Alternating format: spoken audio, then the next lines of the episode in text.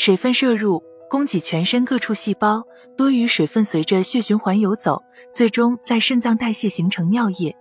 饮水、血循环、肾脏代谢可以说是环环相扣的关系，这是固定的人体循环系统，而肾脏就是水分循环的最末端。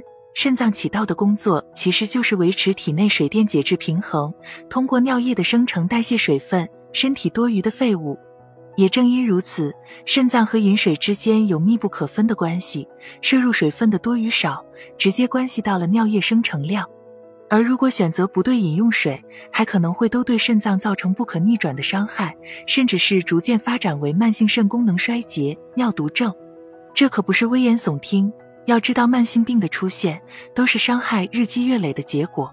如果未来不想让肾衰找上门，以下三种水现在远离很有必要：一、各种浓汤。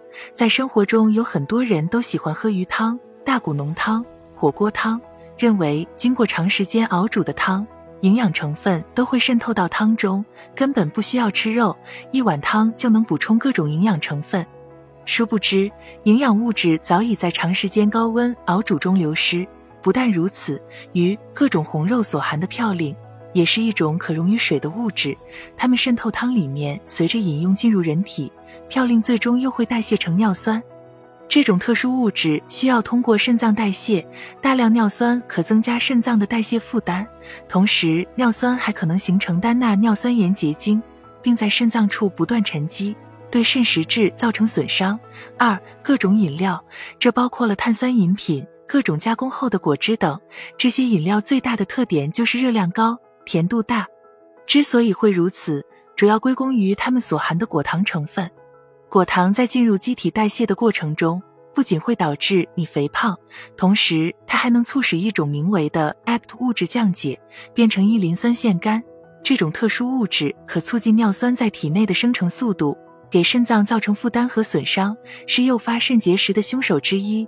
三、酒水，首先要提到的是，各种酒水，特别是发酵型的酒水，都含有嘌呤成分。